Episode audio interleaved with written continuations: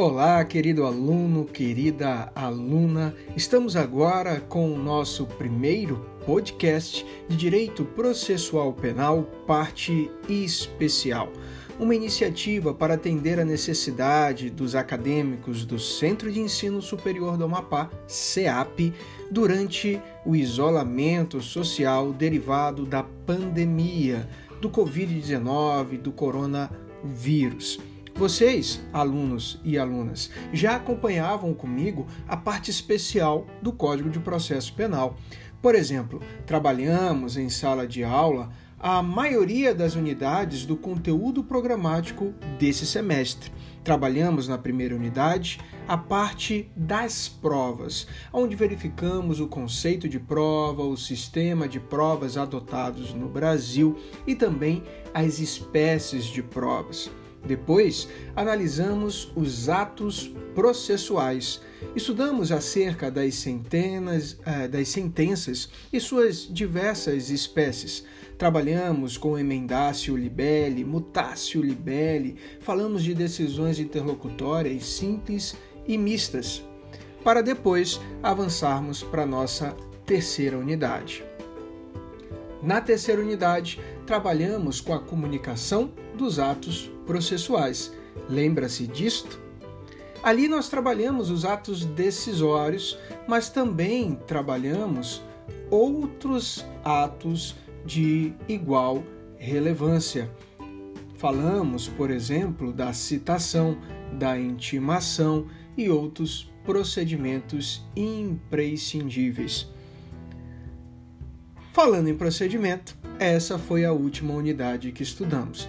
Não a concluímos, mas vimos uma boa parte. Estudamos o rito ordinário, estudamos o rito sumário e o rito sumaríssimo, aonde falamos sobre o juizado especial criminal e os seus institutos despenalizadores. Lembre-se da composição civil, da transação penal e do sursis penal. Agora, para dar continuidade aos nossos estudos, gravaremos alguns podcasts sobre o procedimento especial, do qual falaremos de um dos principais, o rito do tribunal do júri, para depois estudarmos a quinta unidade, recursos e nulidades, e aí finalizaremos os nossos conteúdos com o estudo das ações autônomas de impugnação. Observem, vimos bastante coisa, mas temos muito assunto ainda pela frente. E não é o Covid-19 que vai nos impedir de estudar. Conto com você. Nos encontramos por aqui, através de podcast ou também dos slides que estarão postados no seu ambiente virtual. Vamos juntos? Um abraço e até o próximo capítulo. Tchau, tchau!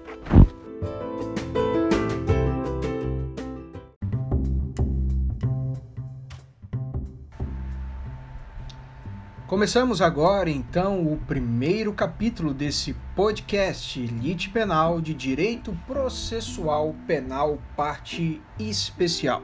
E o nosso primeiro tema é procedimento sumaríssimo. Vamos falar do GCRIM, do Juizado Especial Criminal, que foi estabelecido pela Lei 9099 de 95. Bom, os juizados especiais criminais foram instituídos por essa lei 9099 de 95 e são competentes para processo e julgamento das infrações de menor potencial ofensivo, aquelas cuja pena privativa de liberdade não ultrapassa dois anos. Devemos ter atenção à regra do parágrafo único do artigo 60 desta lei. Segundo esse dispositivo, na existência de conexão ou continência de uma infração de menor potencial ofensivo com crime da alçada de outro juízo ou do tribunal do júri, por exemplo, a competência deverá ser deste outro juízo, mas deverão, ainda assim, serem observadas as regras de despenalização trazidos pelo GCRIM.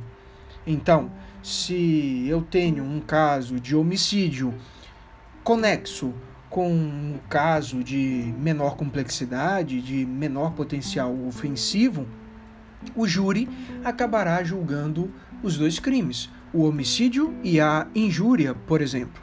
Mas quanto à injúria, crime de menor potencial ofensivo, o juiz do tribunal do júri deverá observar os institutos despenalizadores trazidos pela Lei 9099 de 95. Ademais, temos que não se aplica a lei do juizado especial aos crimes militares, independentemente da pena combinada. Então, quanto aos crimes militares, não interessa se a pena é maior ou menor do que dois anos, não se aplica as regras do GCRIM. Por fim, devo te alertar ainda que, diferente da regra do Código de Processo Penal, no GCRIM nós adotamos a teoria da atividade para fixação da competência. Isso porque o artigo 63 da Lei 9099 diz que a competência será do juízo em que tenha ocorrido a ação ou omissão da prática delitiva. Já o Código de Processo Penal trata da teoria do resultado, ou seja, do lugar aonde se consumou o crime e não do local aonde ele foi praticado. Bom, aqui você ficou com alguns conceitos básicos, mas precisamos ainda falar dos princípios, princípios e objetivos do GCRIM. Nos termos do artigo 62 da Lei 9099 de 95, os processos que correm perante o GCRIM serão orientados pela oralidade, informalidade, economia processual e celeridade. Tendo por fim, sempre que possível, a reparação dos danos sofridos pela vítima e a aplicação de pena não privativa de liberdade. Pelo princípio da oralidade, nós sabemos que no GCRIM tudo ocorrerá de forma oral. A informalidade permite que o processo também se dê de forma célere, o que justifica a economia processual pretendida. O objetivo central de ter os danos reparados é importantíssimo, porque propicia uma maior justiça diante do caso analisado. E a aplicação de pena não privativa de liberdade é um mandado constitucional. A Constituição Federal é que fala sobre a possibilidade de instituir-se medidas despenalizadoras. Então, falaremos sobre essas medidas despenalizadoras no momento oportuno também. Bom, Vamos continuar falando sobre o passo a passo do GCRIM, ou seja, como se dá esse rito sumaríssimo, como ocorre esse procedimento e falando ainda desses institutos despenalizadores no áudio a seguir. Até lá!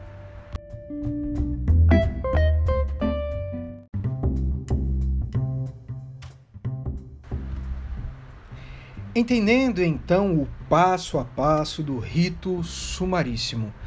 A primeira etapa é a lavração do termo circunstanciado de ocorrência.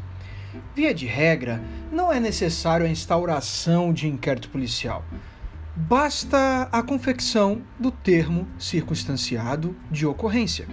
Se o autor se comprometer a comparecer a todos os atos processuais, ninguém vai impor a ele uma prisão em flagrante, por exemplo.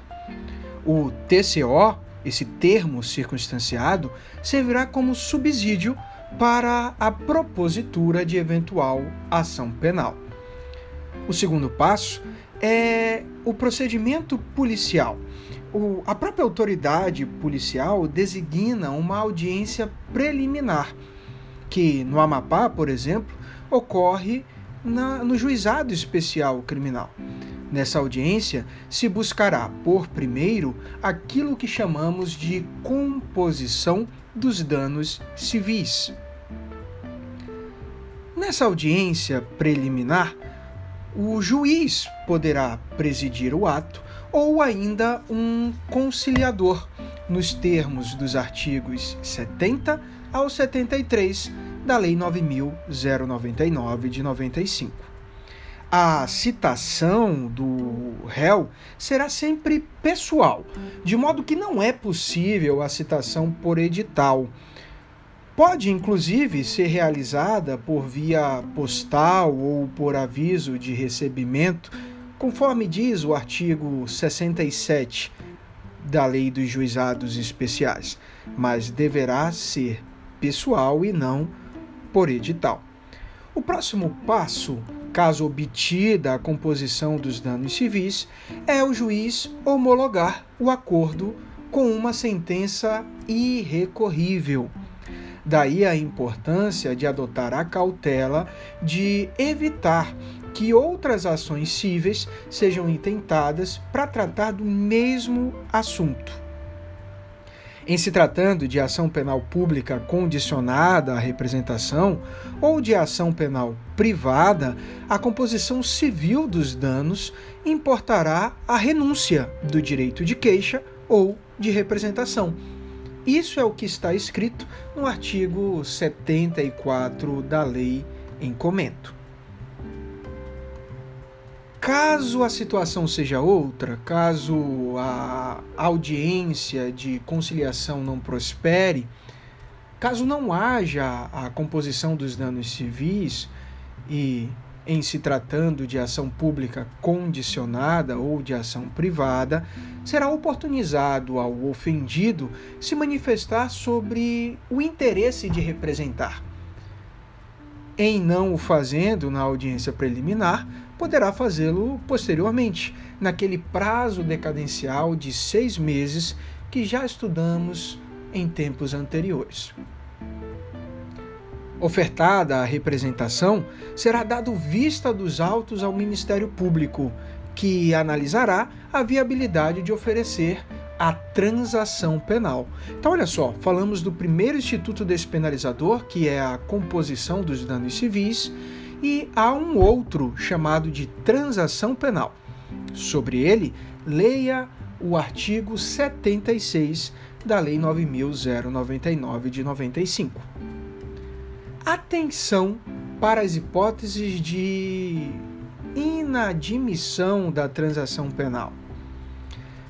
Caso seja aceita a transação, o acordo será submetido ao juiz para que acolha ou não dessa decisão caberá apelação.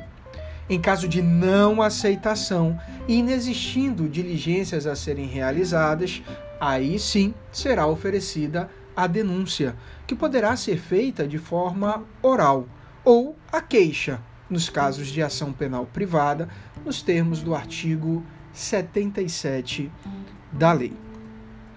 Tá, professor, eu entendi que a transação penal é, poderá ser ofertada. Mas o que, que é essa transação? Talvez você se pergunte. A transação é justamente a oportunidade que se dá para o réu aceitar uma antecipação de pena, e óbvio, nesse caso, uma pena infinitamente menor, para que o processo seja extinto, só que esse benefício não vai poder ser admitido se o infrator tiver sido condenado por um crime com pena privativa de liberdade anterior ao fato. Ou ainda, se ele já tiver aceitado esse benefício da transação penal nos cinco anos que antecedem o processo atual. Por fim, também não vai ser admitido se o juiz entender que os antecedentes, a conduta social, a personalidade do agente não permitem a concessão desse benefício. Ok? Ainda uma observação que deva ser feita: o, STJ hoje tem um entendimento de que a transação penal não é um direito subjetivo. Ah, muito embora a lei não preveja a possibilidade de transação penal nas hipóteses de ação penal privada, a jurisprudência admite tal possibilidade, cabendo, nesse caso, ao ofendido o oferecimento da proposta, mas não é um direito subjetivo. Se você preenche os requisitos, a transação lhe será imposta.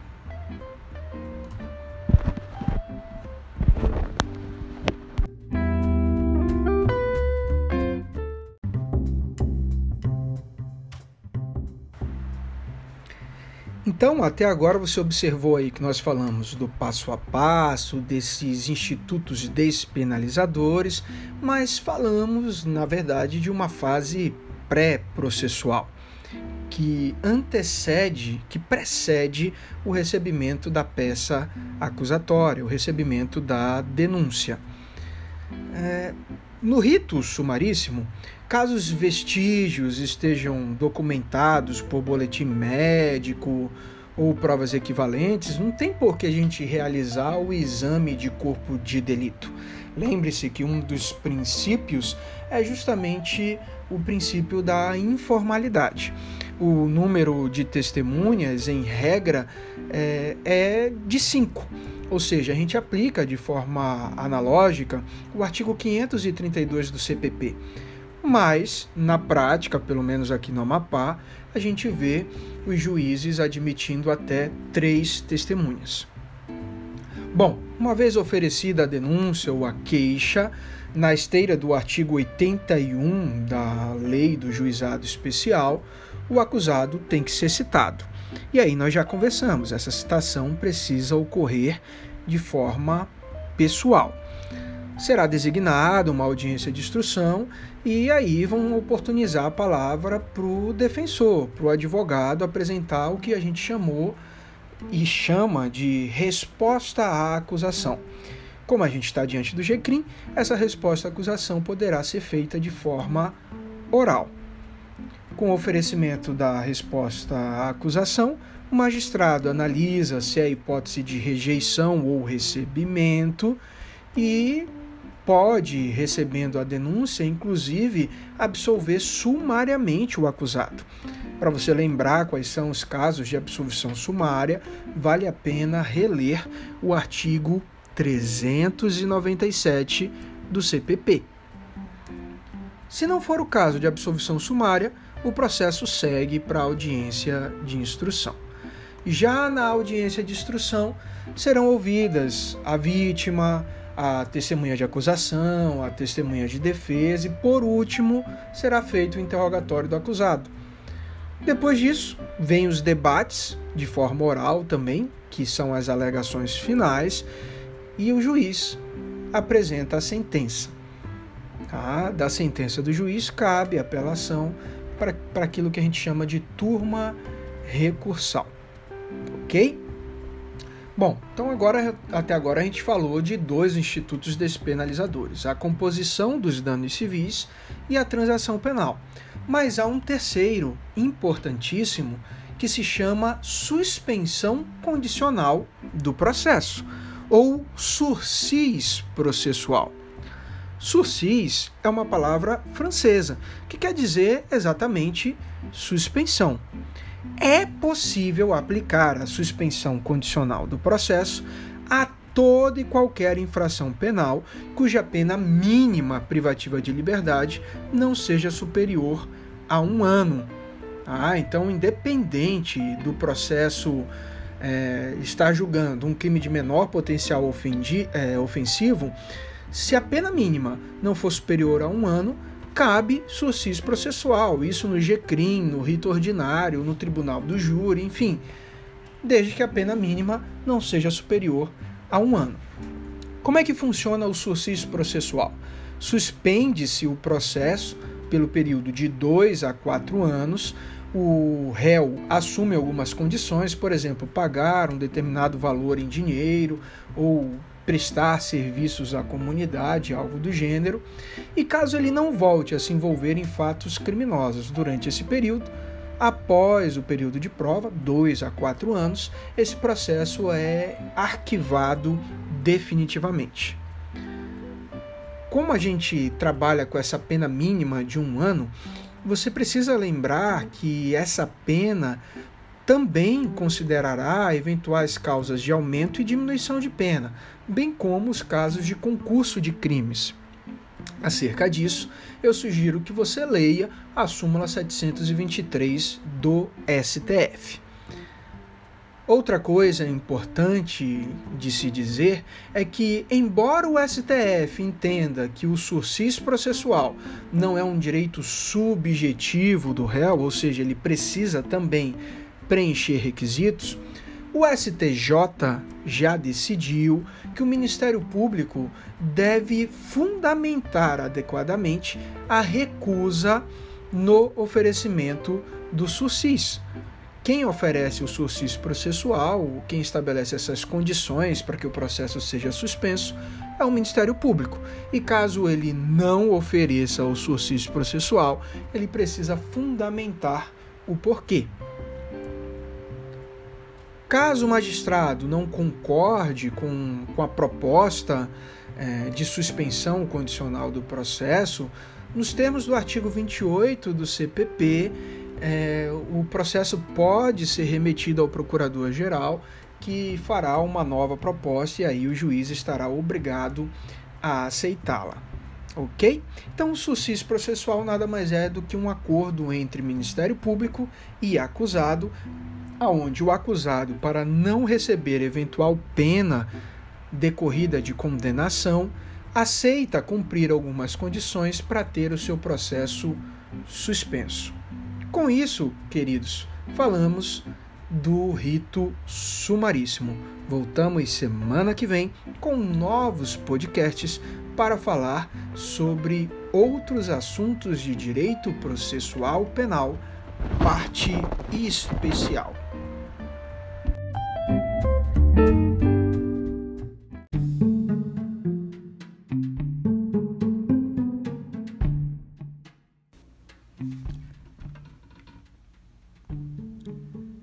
Olá, querido ouvinte, querido aluno, querida aluna. Estamos aqui em mais uma semana para dar continuidade às aulas de Direito Processual Penal, parte especial, nesse período de pandemia mundial. Começaremos essa semana falando sobre o procedimento especial do Tribunal do Júri. Pegue seu caderno, sua caneta e vamos estudar. O Tribunal do Júri tem a competência constitucional de julgar os chamados crimes dolosos contra a vida. O legislador não fez distinção alguma entre crimes consumados e tentados. Porém, o Tribunal do Júri, além de julgar ambos, deverá, de acordo com o artigo 38 ser instituição reconhecida com organização de acordo com a lei, assegurados a plenitude de defesa, o sigilo das votações, a soberania dos vereditos e a competência para o julgamento dos crimes dolosos contra a vida. Além disso, o Tribunal do Júri também é responsável por julgar aqueles que chamamos de crimes conexos ou continentes com esses dolosos contra a vida. Ou seja, um indivíduo que porventura pratique, por exemplo, um crime de estupro e não satisfeito pratique ainda o homicídio doloso de forma conexa, será julgado por ambas as infrações perante o tribunal do júri. É importante ressaltar os casos em que o tribunal do júri terá vínculo com crimes préter-dolosos. Caro aluno, aluna, muito cuidado. Crimes seguidos de morte, que integram o conjunto de crimes préters dolosos, aqueles nos quais o agente possui dolo na conduta antecedente e culpa na conduta consequente, não são de competência do tribunal do júri. Por exemplo, lesão corporal seguida de morte, latrocínio, são crimes que não são de competência do tribunal do júri. Isso ocorre porque o ataque à vida enquanto bem jurídico tutelado é culposo, o que afasta a competência do júri, que deverá tratar dos crimes dolosos contra a vida. Ainda de se dizer que a competência do tribunal do júri, além de constitucional, é mínima. Ou seja, a competência do júri pode ser ampliada pela lei. Não necessariamente uma emenda à Constituição, não. Pode ser ampliada pela lei, pela lei mesmo, mas não pode ser reduzida. Essa é uma informação importante. E agora que a gente já sabe por que, que o júri existe, para que, que ele serve, vamos entender sua composição. O Tribunal do Júri é um órgão composto pelos seguintes integrantes: temos um juiz togado, que é um juiz de direito, que atua como presidente desse tribunal. Temos 25 pessoas que figurarão como jurados e temos um conselho de sentença. Esse conselho de sentença é composto por sete jurados selecionados dentre os 25 que acabei de citar são os chamados juízes leigos ou não togados. O conselho de sentença possui uma grande importância no tribunal do júri. É ele a quem cabe decidir se o réu será condenado ou absolvido, através daquilo que a gente chama de votação de quesitos. Então, o juiz togado fará a aplicação da lei, mas é o conselho de sentença que dará o veredito, culpado ou inocente. E um ponto de atenção importante é que o número mínimo de jurados para que o tribunal do júri inicie seus trabalhos é 15. Isso é o que diz o artigo 463 do CPP. Então, olha só o júri é composto de 25 jurados, mas admitirá, admitir-se-á um número mínimo de 15 jurados para o início dos trabalhos. Dentre esses 15, sete serão escolhidos para compor o conselho de sentença. Esse número mínimo, portanto, é importantíssimo para que a escolha ocorra.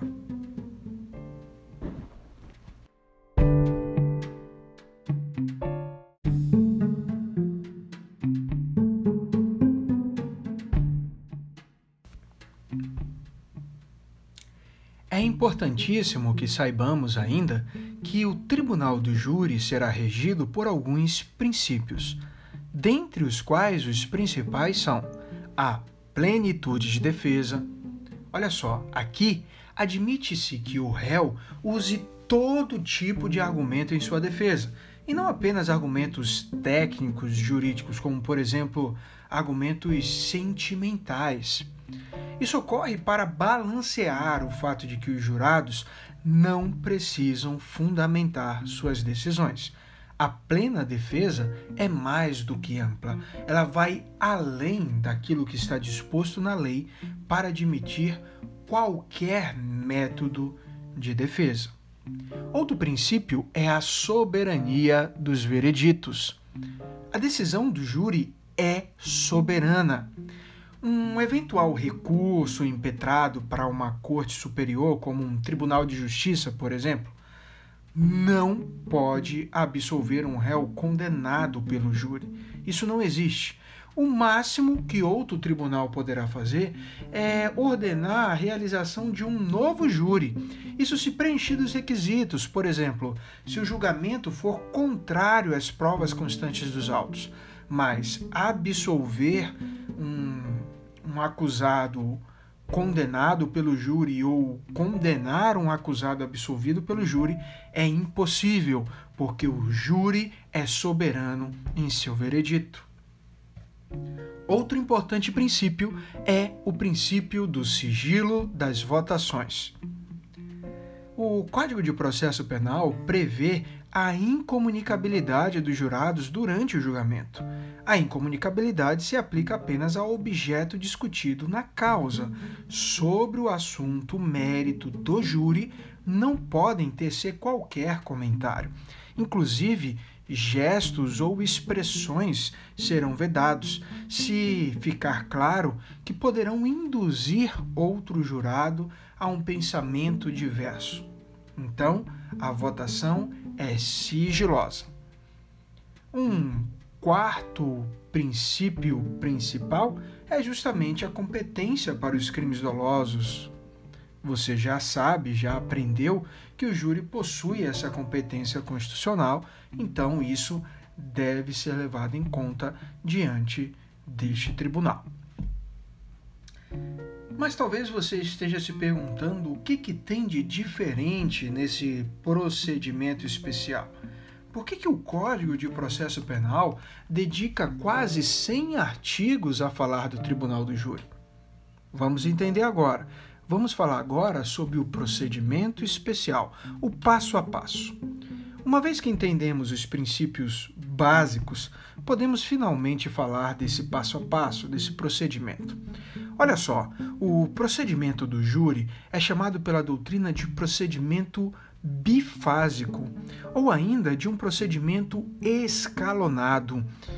Isso porque é dividido em duas fases. A primeira fase é chamada de juízo de admissibilidade. É o juízo de acusação, onde há uma instrução preliminar, ou a fase de formação da culpa, essa fase fica sob cuidados apenas do juiz togado. Nessa semana, nós falaremos sobre essa primeira fase. Há ainda uma segunda fase, que é chamada fase de julgamento. É uma fase que tramita perante o júri propriamente dito, com a presidência do juiz togado, ou seja, é aquela fase que cuidará do conselho de sentença, do tribunal do júri popular propriamente dito. Então, vamos começar a aprender acerca da primeira fase. Vamos falar do juízo de admissibilidade. Essa primeira fase tem um objetivo básico, querido aluno, querida aluna, que é tratar as questões de ordem técnica desde logo, sob a tutela do juiz togado. Então, aqui nessa fase, temos a presença maçante do juiz de direito. É o juiz de direito que possui o conhecimento jurídico para tal. Então, de modo a facilitar o trabalho dos juízes leigos, há essa primeira fase. Além disso, a primeira fase também serve para confirmar a competência do júri, ou seja, para verificar se de fato estamos de um, diante de um crime doloso contra a vida. Essa fase é muito parecida com o rito do procedimento comum ordinário, aquele rito que você já aprendeu. Há algumas pequenas diferenças. Quanto à manifestação do Ministério Público, por exemplo, no procedimento do júri, após o oferecimento de uma resposta à acusação por parte do réu, o juiz deve ouvir o MP, ele ouve o promotor sobre tudo o que foi juntado.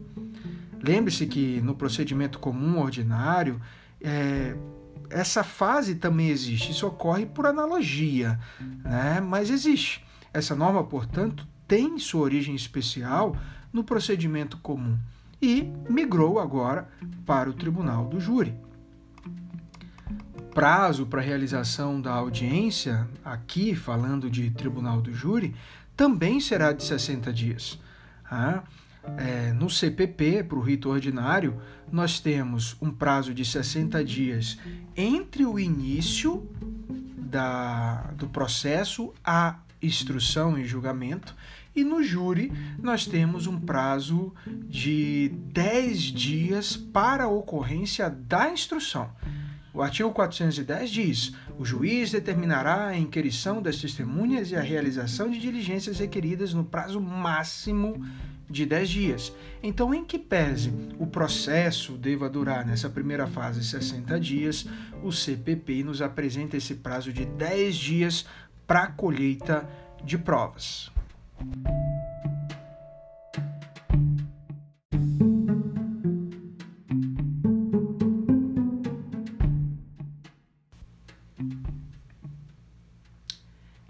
Importante dizer ainda que, assim como ocorre no procedimento sumaríssimo, as alegações finais do júri devem ser necessariamente orais. Não podem ser oferecidas por escrito. Na verdade, há peculiaridades no júri em relação ao procedimento comum ordinário. A primeira fase do procedimento do júri, instrução e acusação preliminar, deve ser concluída no prazo máximo, máximo, estourando de 90 dias. O artigo 412 nos diz isso. Diz: o procedimento será concluído no prazo máximo de 90 dias. Então, em regra, as alegações finais serão orais, mas, excepcionalmente, poderá ser ofertada por memoriais quando justificado, e essas justificativas também estão na lei. Um ponto de grande relevância acerca do júri é a decisão oriunda dessa primeira fase. A primeira delas é o que a gente chama de decisão de pronúncia. Olha só, quando ocorre um crime doloso contra a vida, o Ministério Público oferece a denúncia, esse é o primeiro passo. Depois, o juiz recebe essa denúncia e aí ingressa-se na primeira fase do tribunal do júri.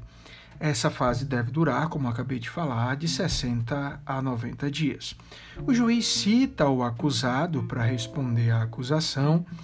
É, esse procedimento segue o rito comum ordinário no que for aplicável, então da mesma forma como aprendemos lá no rito ordinário, ele é citado, responde à acusação, é marcada a audiência de instrução e julgamento, obedece-se à mesma ordem de oitiva é, do procedimento ordinário, ouve-se primeiro a vítima, depois eventuais peritos, né, e aí passa-se a oitiva das testemunhas, ouvindo-se primeiro as de acusação, depois as de defesa e, por fim, o interrogatório do réu é então que tem as alegações finais e aí o juiz emite uma decisão acerca da pronúncia.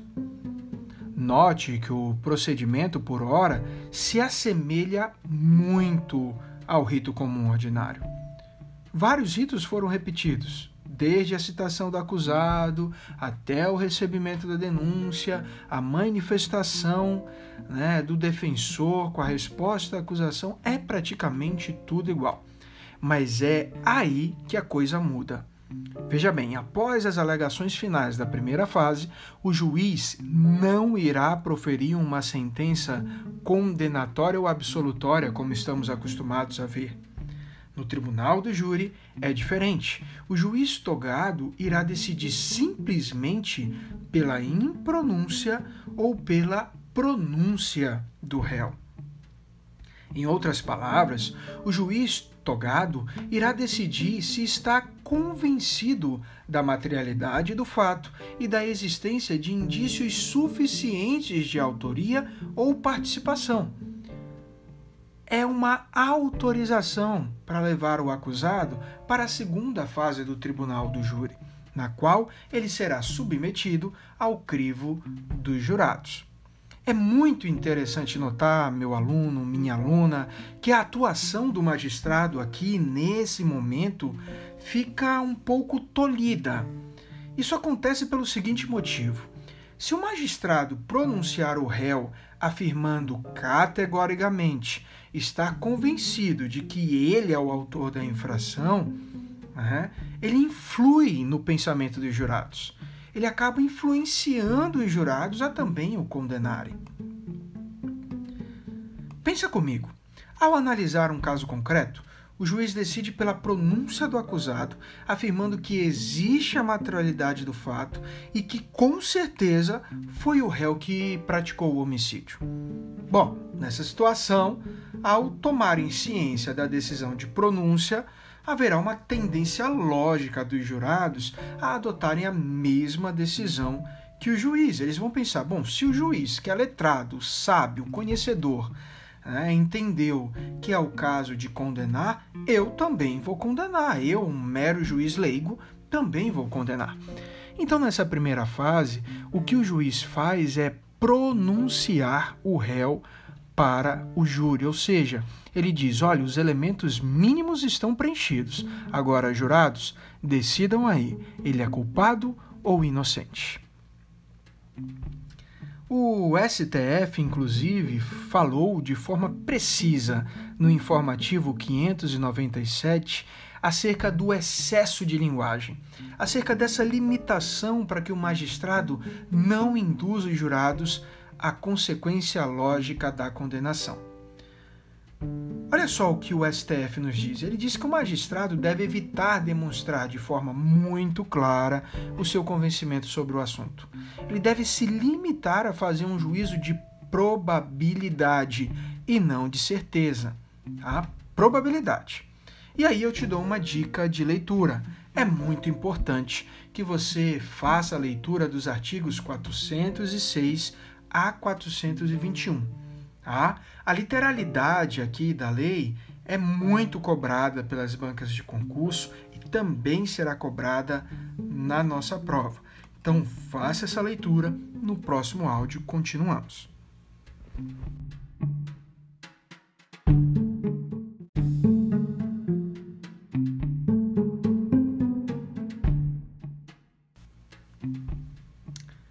Então vamos lá. Uma vez que o juiz decide pela pronúncia do réu, deve decidir sobre sua prisão. Note, portanto, que não existe a prisão automática do réu com a pronúncia.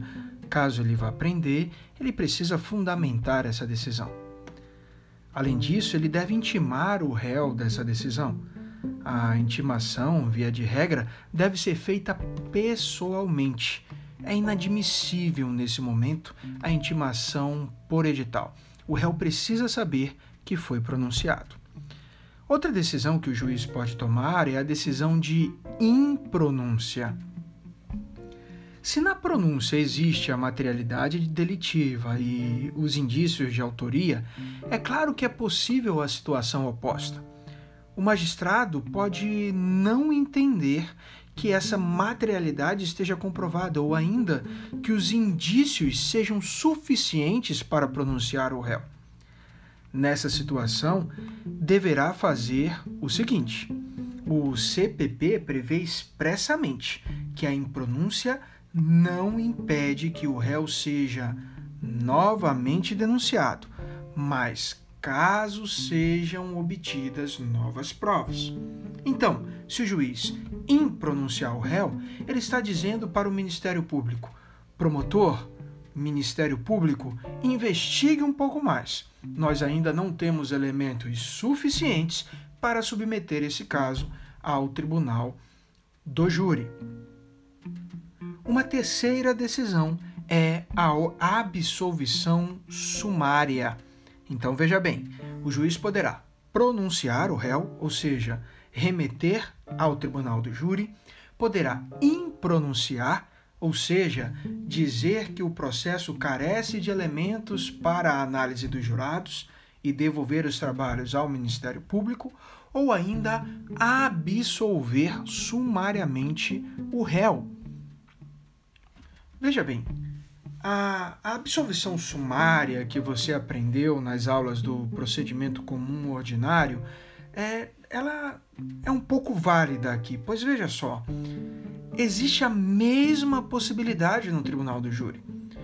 O juiz tem a opção de absolver sumariamente o acusado caso estejam presentes os pressupostos para tal. O artigo 415 é muito parecido com o artigo 397 que você já estudou. O artigo 415 diz assim: o juiz fundamentadamente absolverá desde logo o acusado quando, primeiro, provada a inexistência do fato, segundo, provado não ser ele o autor ou partícipe do fato, terceiro, o fato não constituir infração penal e quarto, demonstrada causa de isenção de pena ou de exclusão do crime. Diante disso, meus alunos, minhas alunas, você já sabe da possibilidade da primeira fase do tribunal do júri.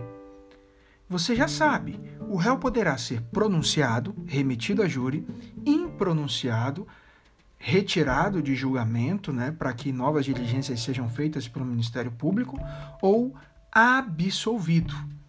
Então até aí tá muito fácil.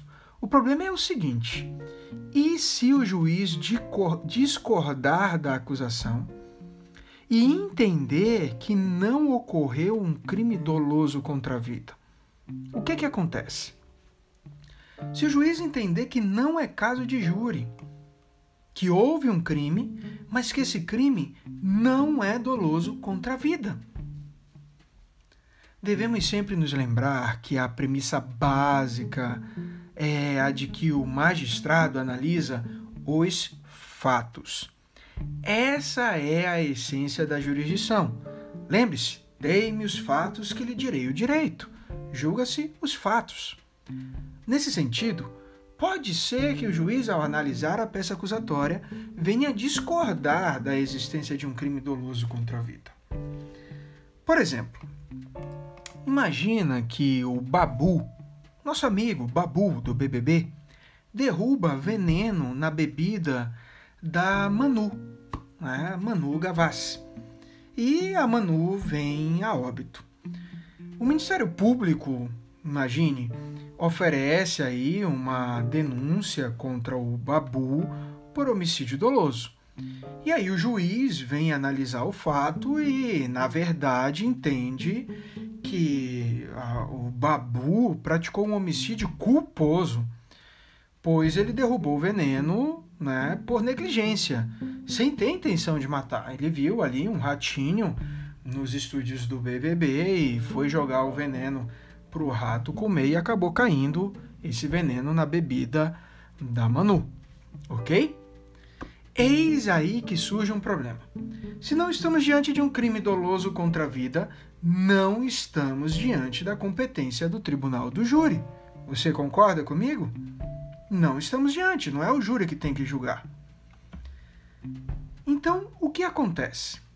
Bom, nesse caso, surge a possibilidade do magistrado desclassificar a denúncia. E quando o magistrado desclassifica a denúncia, ele remete os autos do processo ao juiz competente para que julgue. Ele não manda para o júri, ele manda para o juiz competente. Então, se ele verifica que é caso de crime culposo, o juiz competente vai julgar e não o júri. O artigo 419 nos diz: quando o juiz se convencer em discordância com a acusação da existência de crime diverso, remeterá os autos ao juiz competente. Remetidos autos do processo ao juiz, à disposição deste ficará o acusado preso. Então é isso, galerinha. Na próxima semana falamos sobre a segunda fase do Tribunal do Júri.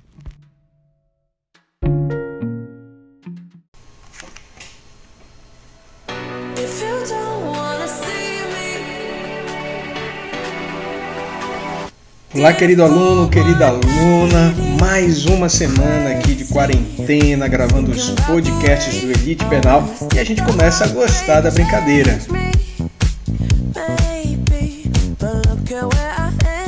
Temos uma semana aí de longo estudo, então já separe o seu caderno, a sua caneta, verifique os slides que estão disponíveis, não deixe de fazer os exercícios de fixação e vamos juntos estudar juntos em casa. E essa é a nossa primeira aula, curta um pouquinho esse som aí, já já voltamos dando continuidade aos nossos conteúdos. Forte abraço, tchau, tchau.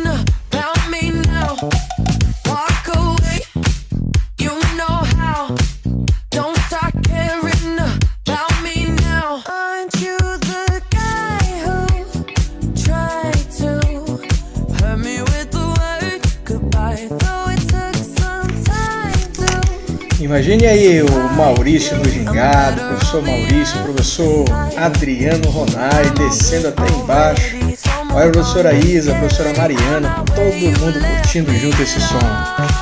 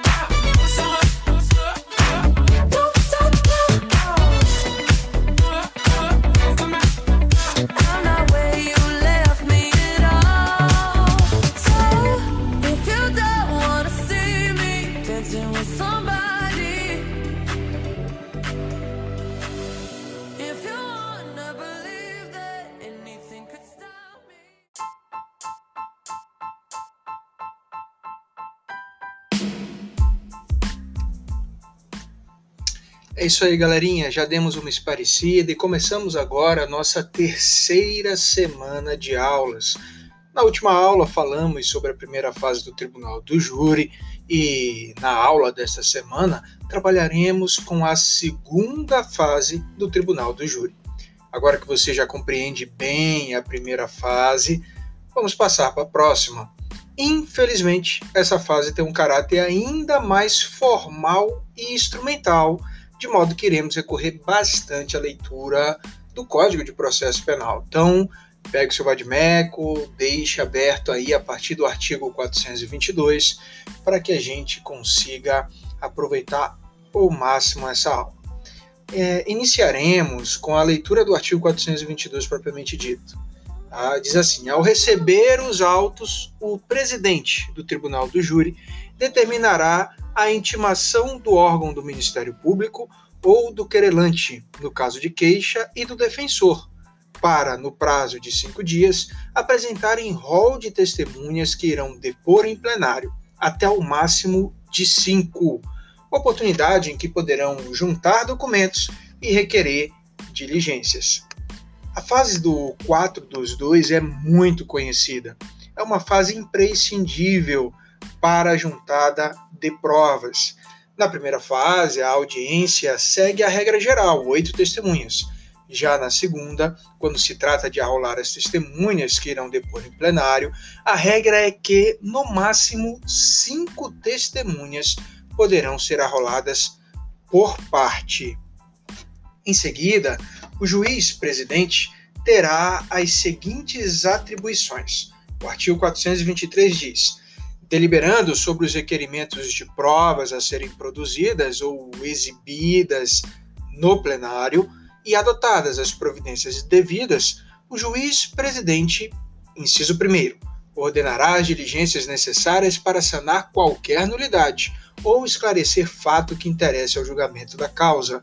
Inciso 2, fará relatório sucinto do processo, determinando sua inclusão em pauta da reunião do Tribunal do Júri ponto importante para tratarmos aqui é acerca dos jurados. Vamos começar a falar deles então.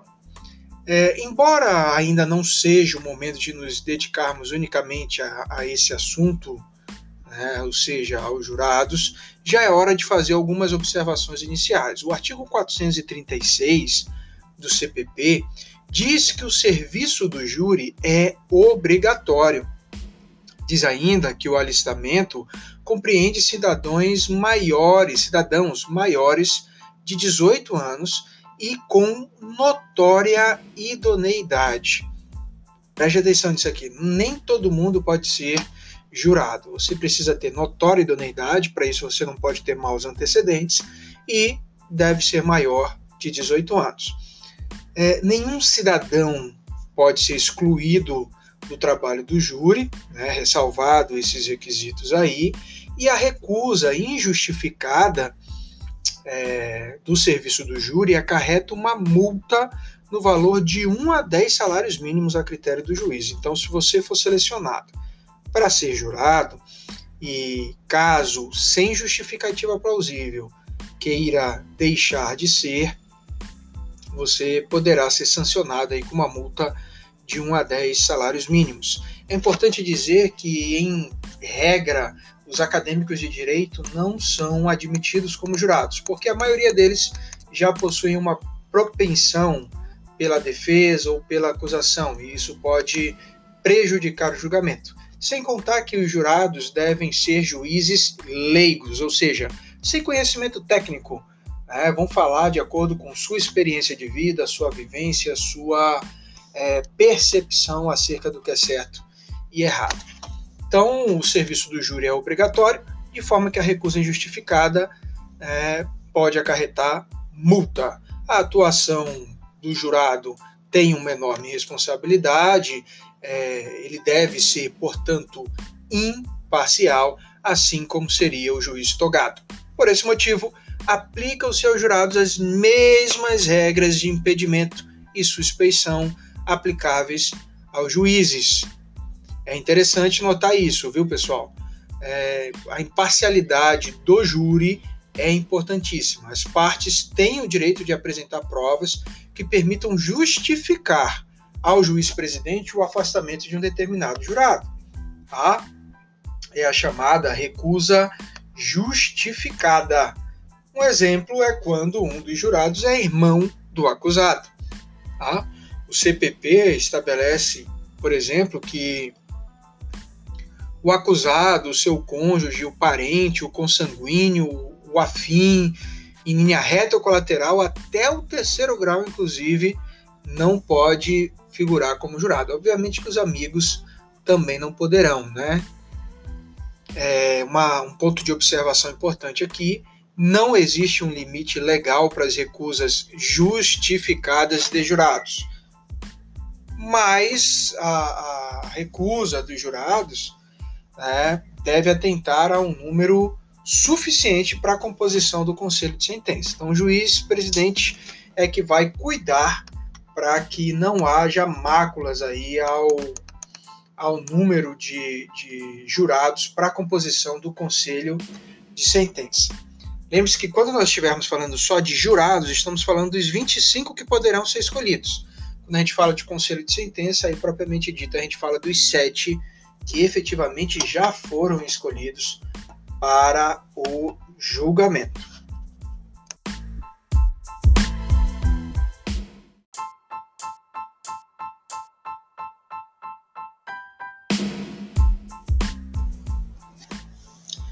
Vamos então conversar sobre o julgamento. Já que já deixamos aqui as observações iniciais sobre essa segunda fase. Em primeiro lugar, devemos falar nas hipóteses em que faltar algum ator importante no processo. E quanto aos atores, falamos aqui do Ministério Público, do advogado, do próprio acusado. Bom, quanto ao Ministério Público, se o Ministério Público, o promotor de justiça, não comparecer, o julgamento deve ser adiado e as partes serão cientificadas, bem como as testemunhas. Se a ausência não for justificada, o fato deve ser comunicado ao Procurador-Geral de Justiça para que adote as medidas cabíveis. Quanto ao advogado, a falta do advogado, do acusado, de forma injustificada, deve ser comunicada à OAB. Sem uma justificativa legítima, só pode ocorrer um adiamento, motivo pelo qual o juiz-presidente oficiará também à Defensoria Pública. Vale lembrar aqui que nos dois casos, tanto do Ministério Público quanto do advogado, tem se tornado comum a fixação de multa por parte do juiz presidente para o profissional faltante, desde que não haja justificativa para a falta. Quanto ao acusado, acusado solto, se devidamente intimado não comparecer, o julgamento não será adiado. É, Atente-se para isso. É direito do réu não comparecer a julgamento. Inclusive, questionamos ato praticado por alguns magistrados. Nós temos, por exemplo, a vara do Tribunal do Júri, aqui da comarca de Macapá, no Amapá, onde o juiz tem um entendimento de que se o réu está solto e não comparece ao julgamento, ele está obstruindo a justiça ou demonstrando que quer fugir. Então, ele decreta a prisão do acusado caso a, o veredito seja pela condenação. No nosso sentir, esse posicionamento é equivocado pois decorre do direito ao silêncio o direito de não comparecimento. É, o juiz não poderá decretar a prisão única e exclusivamente porque o réu não quis comparecer a julgamento. Os artigos que tratam dessas hipóteses aí que a gente acabou de falar são os de número 455, 456 e 457 do Código de Processo Penal. Um artigo que é recorrente em prova é aquele que diz respeito às testemunhas né, antes do seu depoimento. O artigo 460 do CPP, que diz assim: Antes de constituído o conselho de sentença, as testemunhas serão recolhidas a lugar onde umas não, não possam ouvir os depoimentos das outras. Isso é justamente para resguardar ali a imparcialidade e para que não haja influência de uma testemunha sobre outra. Quando aberta a audiência, já na segunda fase do tribunal do júri, é, uma vez que todos os necessários estão presentes, é, o juiz declara a abertura do ato, dos atos. Né? Lembre-se, para isso, ao menos 15 jurados devem comparecer. E aí, com a abertura da, da audiência aqui, na segunda fase, nós temos o seguinte. Havendo o quórum de ao menos 15 jurados, o juiz declara aberta a sessão de julgamento. É, são sorteados os jurados que comporão o conselho de sentença. As partes podem recusar imotivadamente, ou seja, sem justificativa, até três jurados. Lembrando que, se houver justificativa, podem ser quantas recusas possíveis, sem prejuízo algum. É, e aí é formado o conselho de sentença com sete jurados, ok? Os sete jurados prestam compromisso, é, previstos no artigo 472 do CPP, e com a prestação de compromisso desses jurados é que inicia-se a instrução em plenário. É, eu gosto sempre de dizer, você que já assistiu um júri deve ter observado que sobre os ombros dos jurados sempre haverá um pano preto, né, uma semitoga ali cobrindo os ombros. É, há uma ritualística em relação a esse tecido. O tecido é leve, mas a responsabilidade é gigantesca. Os nossos jurados estão ali para julgar vidas e estão, naquele momento, revestidos de poder estatal são considera considerados excelências, são juízes do fato. O artigo 472 narra exatamente os dizeres que devem ser repetidos pelos jurados que prestem os compromissos. Eu recordo, inclusive, que é, durante a apresentação do meu TCC, em 2011 ainda, quando eu estava me formando, eu iniciei a apresentação do meu TCC com a leitura desse dispositivo, que diz assim: o juiz fala para os jurados, né? Em nome da lei, concito-vos a examinar essa causa com imparcialidade e a proferir a vossa decisão de acordo com a vossa consciência e os ditames da justiça. Falei isso porque no meu TCC eu escolhi falar sobre o novo rito do Tribunal do Júri. Em 2011 nós tivemos uma lei é, que reformava o Tribunal do Júri, e aí, como a banca examinadora teria de me examinar, eu iniciei a minha apresentação é, pedindo para que os examinadores examinassem a causa com imparcialidade e proferissem as decisões de acordo com a consciência e os ditames da justiça. Foi muito legal, um momento que marcou a minha história acadêmica. Tenho certeza que logo, logo vocês chegarão nesse momento também.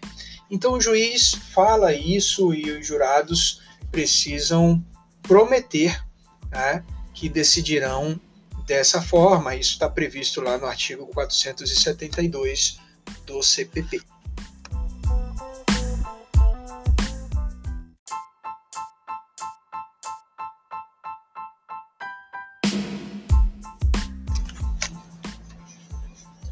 Vamos tratar então da instrução em plenário. O Conselho de Sentença, uma vez formado, presta o compromisso e os envolvidos essenciais, pronto, estão ali estabelecidos. O próximo passo é a realização das oitivas, começando-se pela vítima, seguindo para as testemunhas de acusação e defesa, e por fim é que se verifica o interrogatório do réu. Segundo o CPP, temos o seguinte: o artigo 473 diz: prestado compromisso pelos jurados, será iniciada a instrução plenária quando o juiz presidente, o Ministério Público, o assistente, o querelante e o defensor do acusado tomarão sucessiva e diretamente as declarações do ofendido, se possível, e inquirirão as testemunhas arroladas pela acusação. Então, durante as oitivas, as perguntas podem ser realizadas diretamente pelas partes. Entretanto, existe, existe aí uma peculiaridade bastante relevante. Os jurados não podem fazer perguntas diretas às testemunhas ou ao acusado. Sempre que um jurado tiver interesse em formular alguma pergunta a uma testemunha, por exemplo, deve fazê-lo por intermédio do juiz presidente. Isso é o que diz o parágrafo 2 do artigo 473. E a motivação é lógica. É, perguntando para o juiz presidente, é possível ao juiz presidente avaliar se a pergunta é pertinente ou não, se macula ou não a imparcialidade do julgador do fato. Quanto ao uso de algemas, é, tem uma observação importante de se fazer. O parágrafo 3 desse mesmo artigo 473 diz o seguinte: não se permitirá o uso de algema no acusado durante o período em que permanecer em plenário do júri, salvo se absolutamente necessário à ordem dos trabalhos, à segurança das testemunhas ou à garantia da integridade física dos presentes. É, nós que temos prática no tribunal do júri e você, querido aluno ou aluna que pretende atuar no tribunal do júri, devemos atentar-nos para o seguinte: por mais serenos, sobrancelhos e justos que sejamos, tem aquela situação de julgar o livro pela capa. Se você vê o, o acusado maltrapilho, cheio de tatuagens, com pincéis e brincos, enfim, é, querendo ou não, uma mensagem será enviada para o seu subconsciente. Com a maioria das pessoas é assim. Então, é uma técnica de defesa pedir para que o, acusado apresente-se apresente para julgamento. Bem vestido, com o cabelo cortado, a barba feita, é, é, sem piercings ou algo desse jeito, que ao falar não se utilize de gírias, que adote a educação sempre quando é solicitado, enfim, tudo isso facilita e muito o julgamento precoce que os jurados, o conselho de sentença, pode ter do acusado. Bom, voltando aqui para a nossa aula, após o início da instrução, estaremos diante do seguinte cenário. A instrução em plenário é iniciada, é realizada a oitiva da vítima, depois são ouvidas as testemunhas de acusação, depois é realizado a oitiva das testemunhas de defesa, o interrogatório do réu e então procede-se aos debates. O debate é uma importante é, fase do júri, uma importante etapa dessa, dessa sessão de julgamento. Então, as sustentações orais da acusação e defesa, na tentativa de influir na íntima convicção dos jurados sobre os fatos, é, ocorrem durante esse debate. Então, os debates orais seguem a seguinte ordem: o Ministério Público se manifesta por primeiro, depois é a vez do assistente de acusação, se houver, e por fim manifesta-se a defesa. O artigo 476 traz essa regrinha básica e vale a pena você dar uma lida nesse artigo. Há o que chamamos de réplica e tréplica então, os argumentos apresentados pela parte podem ser dignos de contra-argumentação, e o CPP prevê essa possibilidade ao trazer a réplica e a tréplica. Obviamente, só existe a possibilidade de tréplica se houver réplica. Dessa forma, se a promotoria decidir não utilizar o seu direito à réplica, que é facultado, a defesa não poderá valer-se da tréplica ok? E quanto ao tempo dos debates, olha só, é, cada parte terá uma hora e 30 minutos. Na réplica, cada parte terá uma hora, tá? Então, ó, uma hora e 30 minutos para cada parte na fala inicial. O Ministério Público vem para réplica com uma hora de fala e depois a defesa vem para tréplica com mais uma hora. Além disso, é importante conhecer o que o CPP determina no caso de existir mais de um acusado ou mais de um advogado de defesa para que seja feita a correta divisão do tempo. O parágrafo 1 do artigo 477 diz assim: Havendo mais de um acusado ou mais de um defensor, combinarão entre si a distribuição do tempo, que, na falta de acordo, será dividido pelo juiz presidente de forma a não exceder o determinado neste, artigo. Havendo mais de um acusado, ocorre o seguinte: parágrafo 2.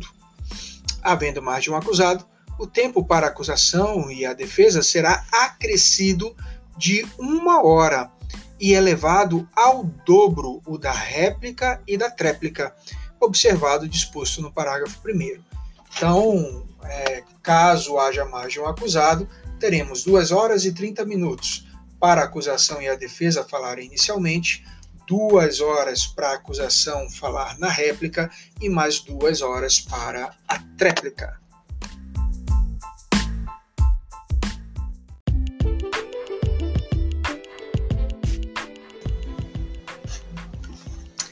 Existe ainda, caro acadêmico, algumas possibilidades interessantes durante os debates orais.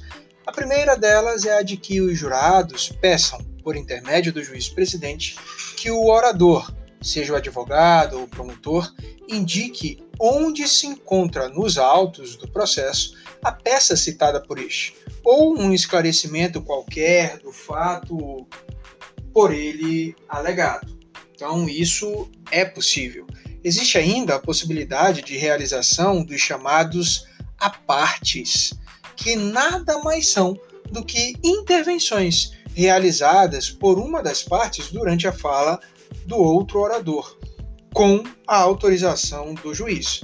Os apartes não podem ultrapassar três minutos e esse tempo não é subtraído do tempo do orador. Antes da reforma do Código de Processo Penal, no quesito tribunal do júri, os apartes é, dependiam da faculdade do juiz. O juiz entendia se deveria ou não conceder o aparte. Então, ele era requerido pela parte e o juiz é que deferia o pedido. Agora não, agora os apartes são direito de cada uma das partes. Então, a defesa tem direito e, e, a acusação também o tem de intervir na fala do outro orador. Mas essa intervenção deve ter um propósito definido. Se você, enquanto advogado ou promotor, intervém na, na fala do outro orador, tão somente para tirar a linha de raciocínio ou conturbar a interpretação dos jurados, o juiz poderá caçar o seu direito de intervenção. Uma vez finalizados os debates, né, o juiz pergunta aos jurados se eles estão prontos para votar. E, se for necessário mais, mais esclarecimentos, o próprio juiz faz esses esclarecimentos, adotando todos os cuidados para não influenciar na convicção dos jurados. Se não forem necessários mais esclarecimentos, ato em que os jurados se sentem prontos, o juiz deve passar para a fase da leitura daquilo que nós chamamos de quesitos. Muita atenção agora, os quesitos são importantíssimos nesse rito. Os quesitos nada mais são do que perguntas simples e diretas elaboradas pelo juiz presidente, que são lidas ao conselho de sentença né, e são respondidas por ele, tá, pelos jurados, até que se chegue à conclusão do julgamento. Então, os artigos 482, 483 né, vão estabelecer quais são esses quesitos. Nós temos, por exemplo, o quesito que trata da materialidade do crime. Se no dia tal, a tal hora, fulano morreu. É isso de respeito à materialidade. É, esse quesito também poderá tra trazer a forma do óbito, morreu sob asfixia, enfim, algo do gênero. É, ainda nos quesitos nós temos uma quesitação, uma pergunta acerca da autoria, se foi o acusado quem efetivamente matou. E entre os quesitos nós temos uma pergunta importantíssima que, independente da tese defensiva, mesmo que o réu seja confesso e que não haja excludentes de ilicitude, essa pergunta deve ser feita, que é: o jurado absolve o acusado? Aqui nós estamos permitindo que os jurados, de acordo com seu livre convencimento, exerça o direito de clemência. Ele pode simplesmente absorver, o réu falar, olha, eu matei, matei, matei por ciúme, por conta disso e daquilo, e o jurado ainda dizer que absolve, ok?